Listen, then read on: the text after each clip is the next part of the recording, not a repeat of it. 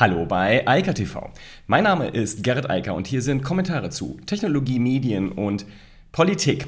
Frisch aus dem Netz und ja, wir haben heute mal wieder alles, aber wir müssen nochmal über das Metaverse reden. Also ich will da nochmal drüber reden, denn es gab so viele Nachfragen auch auf direkten Kanälen zu mir. Leute wissen, dass ich mich da lange mit beschäftige und hatten dann allerlei ja, Fragen. Und deshalb will ich einfach nochmal aufräumen damit, was da passiert ist. Außerdem geht es um die NSO mal wieder. Da haben nämlich die USA jetzt unter anderem Sanktionen gegen verhängt. Also Pegasus, Staatstrojaner, will man in den USA nicht mehr so gern sehen. Außerdem stellt sich die Frage, wie lange GitHub in China noch offen bleiben darf. Also der letzte Hort der westlichen Meinungsfreiheit, das ist nämlich das, was GitHub heute in, in China darstellt. Also das Code Repository als ja, letzte Chance. Dann geht es einmal mehr um Gründerinnen. Das ist eine ja, traurige Geschichte, aber da gibt es offensichtlich einen kleinen Funding Gap und auch den müssen wir nochmal besprechen. Apropos besprechen. Also, das Thema Metaverse haben Marius und ich einmal mehr live auf TikTok am Dienstag umfangreich besprochen. Es sind über zwei Stunden, die wir über Meta, also das neue Unternehmen von Mark Zuckerberg, genauer gesagt das alte, was jetzt nicht mehr Facebook heißt, und über das Metaverse oder das Metaversum gesprochen. Ähm, sehr umfangreicher Talk und was wir da ausgeklammert haben, ist das Thema Kryptos. Denn da gab es ja schon vor zwei Wochen einen Talk. Damals haben wir das Thema Metaverse schon angeschnitten, denn man kann eigentlich die beiden Themen gar nicht auseinander dividieren. Wer ein Metaverse will, der kommt an Bitcoins, an Blockchains, an NFTs, an Deos etc. gar nicht vorbei. Das gehört einfach letztlich zwangsläufig zusammen. Sieht übrigens auch Mark Zuckerberg so, aber ähm, die Frage ist halt, ob er das gerne offen haben möchte. Das ist ein anderes Thema. Und ich möchte auch nochmal auf das Video, also die IKTV-Session von letzter Woche hinweisen. Da habe ich ja auch schon sehr umfangreich über Meta und das Metaverse gesprochen. Das will ich auch heute nicht wiederholen. Aber was mir wichtig ist an der Stelle, ist ein Punkt und zwar, den kann man auch gut ansteuern in dem Video. Ähm, der startet bei Minute 3,50. Ähm, da habe ich über das Medium Metaverse gesprochen. Und das ist etwas, was viele meines Erachtens nicht verstanden haben. Und da kommen zumindest auch sehr viele Fragen, die nämlich lauten, was soll denn das und was ist jetzt der Unterschied zu dem Internet? Was ist der Unterschied zu Roblox? Was ist der Unterschied zu Second Life? Was ist der Unterschied zu Minecraft, äh, FIFA und anderen Spielen zum Beispiel? Also was soll der Unterschied sein zwischen dem Metaverse und dem Thema die wir alle schon kennen in irgendeiner Form, virtuelle Welten. Und ähm, das ist etwas, was sehr, sehr wichtig ist, denn wenn man diese Grundlage nicht versteht, dann ist es schwer zu verstehen, woher dieser Hype kommt. Denn es ist meines Erachtens zumindest kein Hype. Ich fasse nochmal kurz zusammen. Wir bekommen ein neues Medium, was es so noch nie gegeben hat. Die ersten Ansätze davon sind zwar schon lange da, seit Jahrzehnten, aber jetzt wird halt sehr, sehr viel Geld dort investiert und das wird natürlich Konsequenzen haben auf das, was wir dann täglich benutzen werden. Deshalb, das ist der entscheidende Teil, ein neues Medium, das dreidimensional ist. Deshalb hier nochmal anhören, 3 Minuten 50, das gab es da schon. Die beiden Talks, wie gesagt, mit Mario sehr umfangreich, haben viele Fragen beantwortet von TikTokern, die auch wissen wollten, was das Metaverse ist, was das eigentlich soll und wo das hinführt und was es für uns bedeutet und so weiter. Ähm, wir sind in vielfältiger Form darauf eingegangen.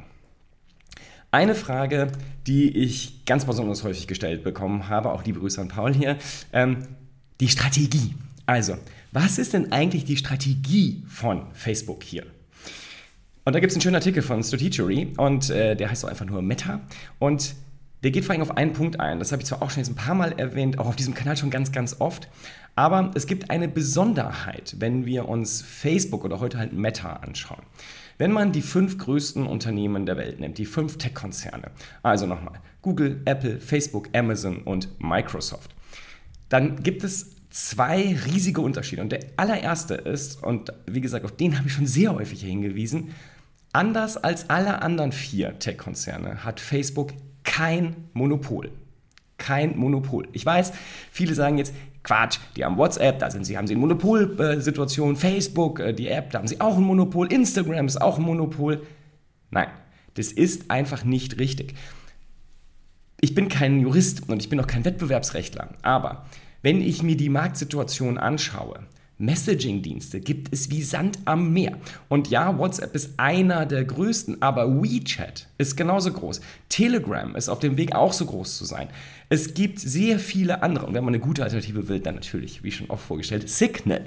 Ja, aber die sind natürlich viel kleiner mit ein paar hundert Millionen Nutzern, nicht äh, Milliarden. Aber das ist ein Markt, ein kompetitiver Markt mit sehr vielen verschiedenen Anbietern. Das muss man einfach mal zur Kenntnis nehmen. Da kann man nicht sagen, das ist ein Monopol. Auch wenn man denkt, dass hier jeder Idiot sozusagen nur WhatsApp hat. Das ist das Problem von den Menschen, das ist nicht das Problem des Marktes. Es gibt sehr viele, sehr große Messaging-Dienste. Ich persönlich nutze überhaupt kein WhatsApp. Da kann man mich gar nicht erreichen. Es funktioniert wunderbar. Ich habe gar kein Problem damit. Ganz im Gegenteil. Ich glaube, mir geht es damit sogar besser als mit. Aber wir können weitergehen. Soziale Netzwerke. Facebook, da wird immer so getan, als wäre Facebook das einzige große soziale Netzwerk. Nein, ist es natürlich nicht. TikTok ist mittlerweile über eine Milliarde monatlicher aktiver Nutzer groß. Die sind fast genauso groß wie Facebook und Facebook ist vor allem alt. Also in ein paar Jahren sieht Facebook echt bitter aus. Das ist ja einer der Gründe auch, warum Facebook jetzt gerne ins Metaverse will. Also da gibt es kein Monopol. Instagram ist auch kein Monopol, also bei wirklich nicht. Bei aller Liebe. Überall kann man Fotos teilen äh, und miteinander darüber diskutieren. Pinterest nur mal so als Erwähnung dabei. Ja, Facebook hat ein paar der größeren Dienste, aber Sie haben nicht überall den größten und nicht in jedem Land und sie haben kein Monopol. Ähnlich wie zum Beispiel Google mit der Suche oder Amazon im E-Commerce-Bereich oder Microsoft im Office Suite. Da ist ja nur Google, die eigentlich überhaupt überhaupt Wettbewerb leisten und das ist klein im Verhältnis dazu. Apple, ja, wobei auch da bin ich auch ähnlich, äh, ähnlich wie bei Facebook, so großes Monopol dann nicht, aber sie haben ein paar zumindest äh, starke Positionen wenn man sagen will, dass der App Store äh, tatsächlich die Welt ist, aber der ist halt noch nur 20 Prozent der Welt groß. Insofern schwierig, da ein Monopol herbeizuzaubern. Aber es gibt zumindest monopolartige Ansätze dort. Facebook hat das nicht. Das muss man einfach mal zur Kenntnis nehmen. Und jetzt kommt der zweite Teil. Von diesen fünf großen Konzernen ist Facebook der einzige Konzern, wo der Gründer immer noch am Ruder ist. Es hat natürlich mehrere Gründe, aber ich glaube, das hängt auch damit zusammen, dass noch kein Monopolstatus oder quasi monopolähnlicher Status erreicht wurde, sodass sich der Gründer Zuckerberg zurücklehnen kann und sagen, da brauche ich mich nicht mehr darum kümmern, das kann irgendein Manager machen. Also, der Punkt ist nämlich, wenn man sich, äh, der zweite Punkt ist natürlich die Altersstruktur. Also klar, Apple und Microsoft sind asbach uralt im Verhältnis zu Facebook. Ja, die kommen so aus den 70ern, 80ern äh, da groß geworden und heute halt immer noch sehr, sehr wichtige Tech-Konzerne. Google und Amazon kommen aus den 90ern. Und Facebook ist der einzige Konzern in der Liga, der aus den 2000ern kommt. Die sind noch unglaublich jung, also mittlerweile auch weit über zehn Jahre alt, aber noch relativ jung im Verhältnis zu den anderen Vieren. Es ist auch nicht so untypisch, dass sie keinen Monopolstatus haben. Und sie haben auch keine Technologie, die eine Monopolstruktur erlauben würde. Das muss man ja auch noch dazu sagen. Wir reden ja hier über Tech-Konzerne. Und Facebook hat keine besonderen Technologien. Es wurde mal von KI geredet, dass sie da besonders weit wären und Newsfeed und so weiter. Wenn ich mir dann so TikTok von ByteDance anschaue, muss ich halt sagen, sorry Facebook, ihr habt irgendwann geschlafen und die Entwicklung nicht mit äh, nachvollzogen. Also das können andere besser mittlerweile. Also das sind die beiden großen Unterschiede. Wir haben zwischen diesen fünf Konzernen erstens ein Unternehmen, das jetzt Meta heißt und keine Monopolstellung in irgendeinem seiner Märkte hat. Und wir haben zweitens, das muss man auch einfach nochmal dazu setzen, immer noch einen Gründer am Steuer. Und das sagt auch eine ganze Menge. Hier, schöner Artikel auch nochmal zu dem Thema, das aus nochmal anderen Perspektiven beleuchtet, aber kommt zu dem gleichen Ergebnis. Das ist etwas, was wichtig ist. Das muss man zur Kenntnis nehmen. Und deshalb ist natürlich, zurück zur Frage, was ist die Strategie von Meta? Die Strategie ist natürlich, dass man endlich auch so eine Monopolstruktur haben möchte. Man möchte gerne irgendwo sein, wo man richtig wichtig ist, wo man von Anfang an das aufgerollt hat. Und da sieht man jetzt hier die Chance. Facebook hat ja 2014 schon Oculus gekauft, also Oculus Quest, eines der wichtigsten Headsets da draußen, aber auch nur mit einer Viertelmillion aktiver monatlicher Nutzer. Also das ist nicht eine Monopolstruktur, ganz im Gegenteil, auch das noch ganz klein. Aber das hätte man gerne. Man möchte dieses niegelnagelneue Medium, was 3D darstellt. Also 3D-Welten, die mit der physischen Realität konvergieren und mit Avataren benutzbar ist in beide Richtungen. Also aus der Virtualität in die physische Realität und aus der physischen Realität in die virtuelle Realität. Und das als ein Ding und als ein Medium, in dem man interaktiv unterwegs sein kann. Das möchte Facebook gerne besitzen, dieses Medium und damit dann sozusagen dort der Größte sein. Das ist letztlich zumindest vermuten, dass viele Leute die Strategie, die dahinter steckt. Damit wäre die Frage jetzt, glaube ich, auch umfangreich beantwortet. Und dann gibt es natürlich so ein paar Fragen. Wie soll denn das erzeugt werden. Und das ist die größte Diskussion da draußen, ähm, auch in den TikTok-Live-Chats übrigens, ähm, äh, es ging immer um das Thema Datenschutz. Ja? Facebook ist jetzt bekanntermaßen nicht der Hort des Datenschutzes, aber da müssen wir einfach auch mal alle ganz ehrlich sein. Wenn wir über Technologie geben, reden, gibt es keinen perfekten Datenschutz. Das gibt es einfach nicht und wir werden im Austausch für Leistungen und andere Daten mit Daten bezahlen müssen. Das tun wir schon lange. Viele tun das auch unbedacht. Das ist ein Problem der Medienkompetenz, gerade auch hier in Deutschland. Aber das ist etwas, was man einfach zunächst mal zur Kenntnis nehmen muss. Aber dann kommen natürlich solche Nachrichten von Meta, die sagen, ja, Facebook und Instagram wird demnächst äh, das Thema Facial Recognition zurückfahren, das brauchen wir nicht mehr. Also ja, es gibt noch dieses Deepface-Thema, dass man auf Bildern erkennt, äh, welche Accounts da vielleicht dazugehören, damit man die schneller taggen kann. Aber ansonsten ziehen wir uns da zurück. Das war eine interessante Nachricht. Und die wurde auch von allen Medien ähm, kolportiert und weitergetragen. Die hatte Facebook veröffentlicht. Facebook, da muss man jetzt halt schön trennen, aber nicht Meta. Meta will das genaue Gegenteil und das ist auch total logisch. Also, wenn ich fotorealistische Avatare in einer virtuellen Realität haben möchte, was brauche ich dann wohl zuallererst? Na ja, klar. Facial Recognition. Ich muss sozusagen das Gesicht des Originals, also des physischen Originals, mein Gesicht für meinen Avatar natürlich dreidimensional haben. Wie soll denn das sonst gehen? Also jeder, der sich schon mal mit virtuellen Welten, auch so alten wie Second Life äh, beschäftigt hat, der weiß, dass es auch super kompliziert ist. Mimik ist eine ganz schwierige Kiste. Gerade einen fa äh, faszinierenden Artikel gelesen, dass äh, Forscher davon ausgehen, dass Mimik wohl nie künstlich produziert werden kann, sondern ähm, das zu komplex ist und auch kontextuell abhängig, wann welche Mimik wie funktioniert, sarkastisch oder ernst gemeint. Alles schwierig. Anyway, also, wenn ich fotorealistische Abbilder von mir selbst haben will und nicht irgendeinen Avatar, der aussieht wie ein Drache, habe ich jetzt auch so lustige Informationen zu gelesen, oder wie was auch immer, irgendein anderer oder ein anderes Wesen, dann brauche ich eine absolut perfekte Abbildung meines Gesichts. Und wenn ich das Alter auch noch mit abbilden will, dann muss das auch noch permanent aktualisiert werden. Also, natürlich wird Meta für das Metaverse ganz massiv auf Facial Recognition setzen müssen. Und noch viel wichtiger, und das sagt Meta auch, da geht es um noch viel mehr Themen, wie Biometrie. Also da geht es eben nicht nur um die Gesichtserkennung, sondern auch um alle anderen biometrischen Daten. Denn um Sicherheit herzustellen in diesem Metaverse, dass ich meinen Avatar steuere und nicht jemand anders, muss ich das ja irgendwie klar machen, dem System. Und ähm, das wird vermutlich nicht über Passwörter funktionieren, aber zum Beispiel gut über so einen Iris-Scan oder wie gesagt Gesichtserkennung. Ähm, dann haben wir hier noch so Fingerabdruckverfahren und so weiter. Also wir werden da eine ganze Menge sehen, denn diese Gloves, und da hat ja ähm, Facebook eigentlich das einzig neue Produkt vorgestellt, beziehungsweise das einzig neue Produkt in Aussicht gestellt, Reskin.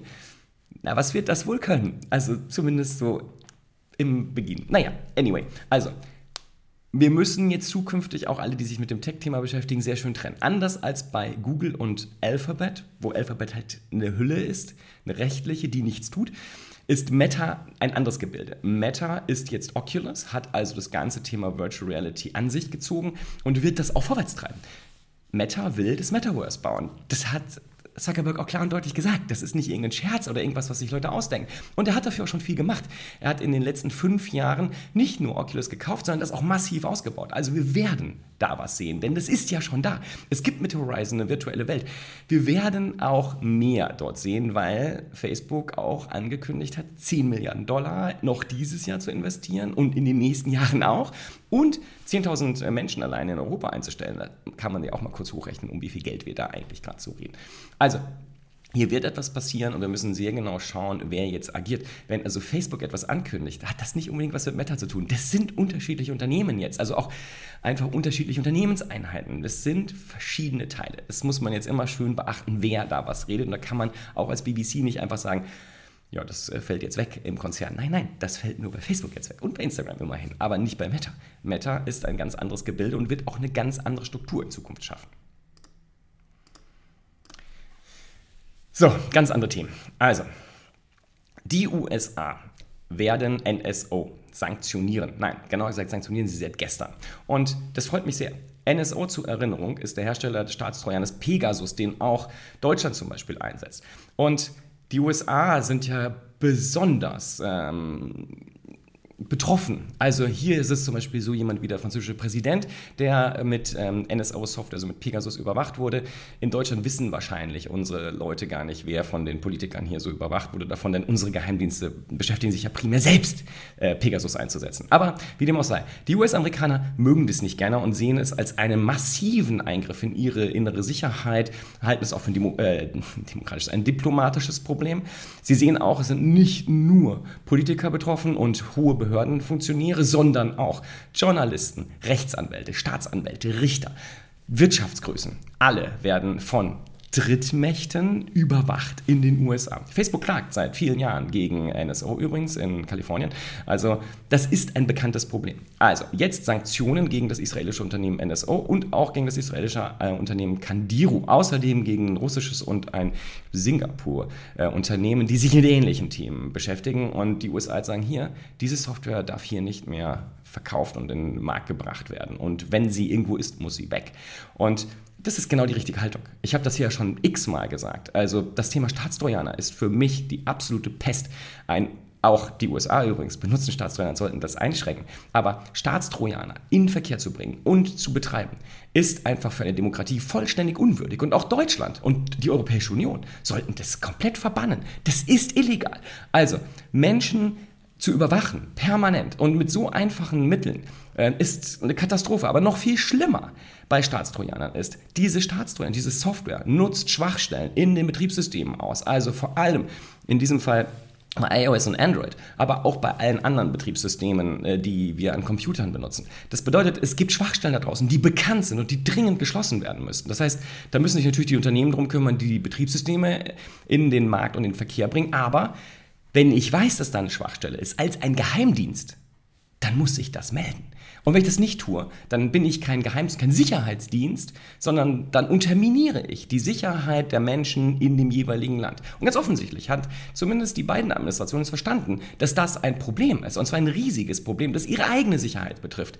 Und ich hoffe, dass dieser Lerneffekt jetzt hier rüber schwappt und auch ähm, in Berlin aufschlägt, dass man da auch mal sagt, Staatstrojaner sind die Pest und gehören verboten. Die SPD ist dafür. Die SPD schätzt Staatstrojaner. Die Grünen sind so 50-50 dafür. Die einzigen einzigen, die jetzt in diesen Koalitionsverhandlungen dabei sind, ist die FDP, die ganz strikt gegen Staatstrojaner sind.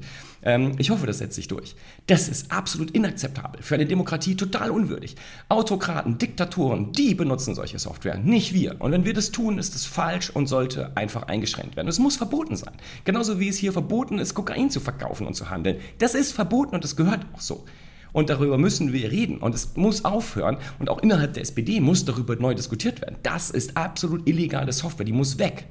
Ja? Und die Grünen mit ihrer komischen Spaltung. Die Polizei soll sie benutzen, aber die Sicherheitsdienste nicht. Wer denken sich sowas aus? Das ist absurd. Natürlich gehört das generell verboten. Ist egal, wer es hat. Das ist einfach schlecht. Punkt. Ja, und wenn man, sich, wenn man sich das anschauen möchte, wie das dann hinterher aussieht, wenn man in einem solchen autokratisch-diktatorischen System lebt, dann brauchen wir ja nur nach China gucken. China ähm, schreibt den westlichen Unternehmen einfach vor, wie sie Daten zu liefern haben über ihre äh, Mitmenschen, also die Bürger in China, aber auch natürlich über ausländische Bürger, die dort unterwegs sind oder auch im Ausland. Ähm, das ist ganz normal. Ist halt auch eine Diktatur, muss man sagen. Gut, ähm, das ist halt so. Wenn ich mit China deale, dann weiß ich ja, mit wem ich es zu tun habe. Es ist halt keine Demokratie, da gibt es keine rechtsstaatlichen Prinzipien etc. Das trifft natürlich vor allem auch die Tech-Konzerne. Und mittlerweile sind ja auch alle fast da raus. Und der einzige, der jetzt noch da war, war Microsoft. Microsoft hat das letzte westliche soziale Netzwerk in China betrieben. Das war LinkedIn, das haben sie Anfang Oktober eingestellt. Und jetzt ist die Diskussion, was passiert mit GitHub? Also das Code Repository, wo natürlich auch chinesische ähm, Softwareentwickler arbeiten in China. Ähm, die Chinesische Republik ähm, mag das nicht so gerne, hat jetzt mit Gili einen Wettbewerber gestartet, sozusagen, das supportet den stark und will, dass die Leute da rausgehen aus GitHub. Und jetzt halt die Frage, wie lange Microsoft das überhaupt noch aufhalten kann, denn innerhalb von GitHub herrscht halt freie Meinungsäußerung. Das ist ein Konzept, was die Chinesen nicht so gut verstehen. Und offensichtlich auch einige äh, in, in westlichen Hemisphäre nicht die Staatstrojaner toll finden. Ist das gleiche Problem übrigens. Ähm, braucht man auch nicht so viel über China zu lachen, soll man sich erstmal in die eigene Nase fassen und dafür sorgen, dass dieser Schmutz aus der westlichen Hemisphäre verschwindet. Aber zurück nach China.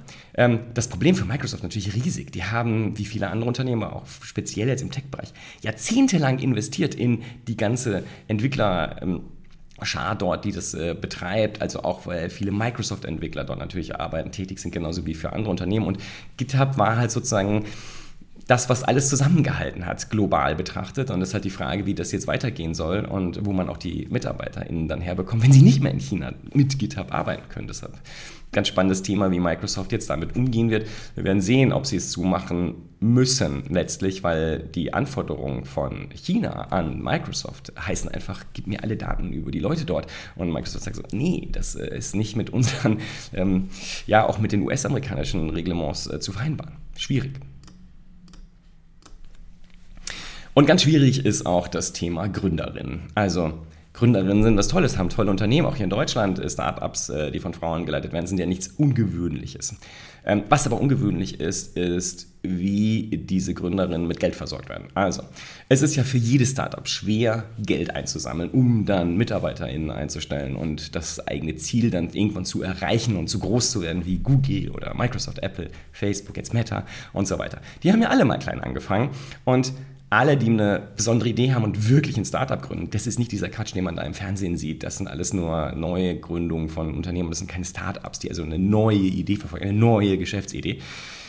Das ist schwierig für alle. Aber man kann das statistisch halt relativ gut sehen. Ähm, während zum Beispiel in 2020 der Markt explodiert ist für Startups, also enorm viel Geld in die Startups geschwommen, äh, geflossen ist, plus 16 Prozent ist es bei den, also für den Gesamtmarkt, sieht es bei den Frauen, also den Gründerinnen, vor allem die Unternehmen, die wirklich auch nur Frauen als Gründerinnen haben, es gibt ja auch gemischte Teams dort, bei denen, die nur Frauen äh, haben, ist es ein Rückgang um minus 3%.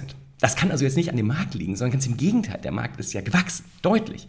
Mehr Geld floss äh, zu Startups, aber weniger zu den Gründerinnen. Und da ist immer noch ein riesen Gap, obwohl es immer mehr auch weibliche VCs gibt, also die Geld verteilen, aber es ist immer noch klein und das Ganze ist halt schwierig und da sollten sich alle mit beschäftigen, also auch wir Männer, denn das ist ein Problem. Wir brauchen Startups, wir brauchen coole neue Ideen und natürlich auch die von Frauen, das ist ja absurd, das ist die Hälfte der Bevölkerung und äh, die sind nicht dümmer oder schlauer als Männer und deshalb äh, muss man gucken, ob die gute Ideen haben und wenn sie gute Ideen haben, muss man die fördern und man sollte sie nicht äh, deshalb bremsen, weil es Frauen sind, das ist einfach nur traurig. In diesem Sinne, ich wünsche ein schönes Wochenende und ähm, wir hören uns dann vielleicht Dienstag live auf TikTok oder nächsten Freitag hier, wie immer, auf YouTube im Livestream. Bis dann. Ciao, ciao. Das war Eika TV, frisch aus dem Netz. Unter eika.tv findet sich das Videoarchiv. Und unter eika.club finden sich die Podcasts. Via eika.news finden sich immer die aktuellsten Tech-News und vielfältige Kontaktmöglichkeiten.